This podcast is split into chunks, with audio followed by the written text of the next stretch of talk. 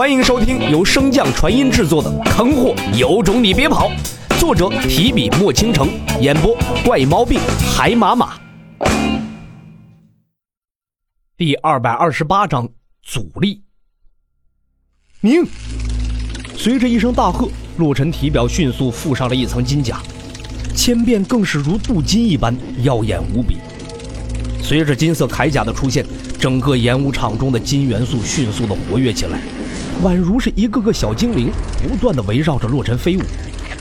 可这极美的一幕落在李长风的眼中却并非如此，尤其是感受到洛尘身上传出的威压，李长风满脸严肃的思考着应对之策。纵然李长风惊讶洛尘的枪艺，但古往今来，李长风见过的天才也不算少数。黄境之下凝聚意境者虽然极少，但也不是没有。更何况一些天眷者一出生便有道心、剑心的存在，但是这玄之又玄的阻力，李长风还是第一次面对。当年吴道子与青鸾斗法之时，李长风便是见证者。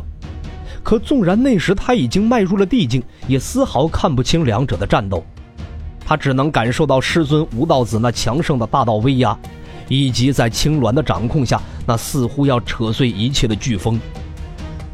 李长风深吸了一口气，将右手张开，对着洛尘口中念念有词道：“无法即道，无道即天，显化圣灵，无法无道。”话落，李长风的手心处一个极为繁琐的符咒迅速生成，不断的扩大。与此同时，蓄力已久的洛尘脚踏一步，周围空间应声而立，洛尘和千变完全化作了一道金色的流星，朝着那道符咒砸去。虽然场外的众人并不能察觉到那符咒以及洛尘这一枪的威力，但是从两人的神情中也能判断出这一招绝不简单。颇有自知之明的几人连忙向后退去，想要避过碰撞的余波。可是令众人没有想到的是，那想象中的碰撞以及爆炸并未发生。洛尘的千变在接触到符咒的一刹那改变了灵根。将早已储藏在体内的水之阻力以及所剩不多的明水调动而出，在与符咒碰撞之前，洛尘瞬间化作明水，从那枚符咒之间的空隙中钻过，避开了与之相撞。被眼前这一幕所震惊的李长风愣在原地，一时间竟然未反应过来，眼睁睁看着洛尘向他袭来。好在洛尘知道轻重，及时收手。李长风直到此时才反应过来。败下阵来的李长风眼中非但没有恼怒之色，反而是神采奕奕的盯着洛尘。总算没有白准备这么久啊！看到你小子还算争气的份上，今日便让着你点不揍你了。洛尘望着那笑嘻嘻走来的李长风，顿时是满脸黑线呢。到底谁让着谁呀？能不能把话说清楚啊？当然，这种话洛尘也只能在心里吐槽一下。毕竟自己的最大弱点可是被这位牢牢地握在手中啊！切磋完事儿，洛尘等一众小辈在李长风的指示下，率先向着山顶走去。他和老姚、司徒明等人则是落后众人，商量着书院中的杂事。最前方的洛尘拉着穆清雪拾阶而上，后面的众人望着这一对羡煞旁人的神仙眷侣，心中也是对未来的道侣多了几分憧憬。出门徒步一日三餐，为了照顾穆清雪的感受，现在院长封上众人的生活节奏和行为习惯与常人无异，而这并无太大意义的行为，竟然让众人在这段时间内隐隐有了一些返璞归真的意味。相比于之前，心境也是更加平静。随着不断向上，李长风几人也被洛尘他们彻底甩下。直到视野中再也看不见几人的身影，李长风这才一挥手设下结界，叫住老姚。这几天可查清了，小雪的身体是真的有所好转，还是回光返照啊？老姚闻言神色一暗，李长风见状也明白了过来。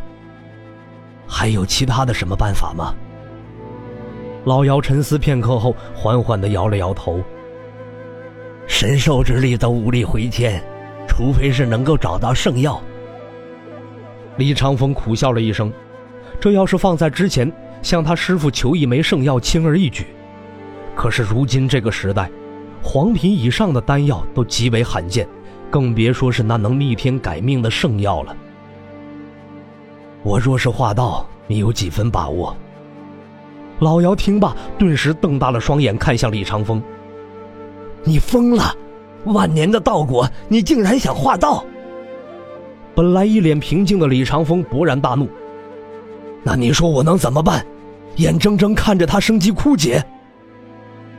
老姚被李长风这突然的一声吼震得有点懵，可令李长风完全没有想到的是，老姚在怔了一息之后，竟然在笑。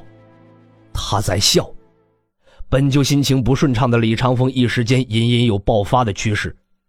老姚赶忙摆了摆手：“放心，那小妮子现在好得很，洛尘带回来的明水效果不错，已经彻底止住了生机外泄了。”李长风的眉头微微皱起。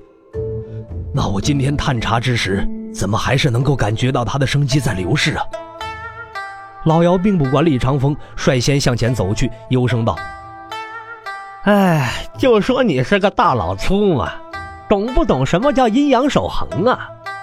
众所周知，玄武的明水和朱雀的涅槃烈焰，乃是五行神兽中最为奇妙的存在，可从来没有人知道他们究竟强在何处。”因为除却两族传人之外，没有人继承过，自然无从知晓这两物毁灭之下蕴含的那份生机。那可是造物之力。小妮子如今生机是在流逝，但是你细细检查就会发现，明水在吸收他的生机之时，也会给他反哺，所以暂时没什么危险了。等洛小子取来了朱雀之羽，到时候小妮子自然就可以恢复了。不过我们可说好了。小妮子恢复后，就让他和洛尘完婚。李长风听到此处，早已经忘记了老姚之前吓唬他的事，点头应道：“自然如此。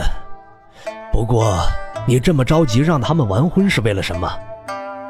老妖潇洒一笑：“自然是想找个子嗣来传我的衣钵呀！我又不跟你个老色鬼一样沾花惹草的。”你说谁？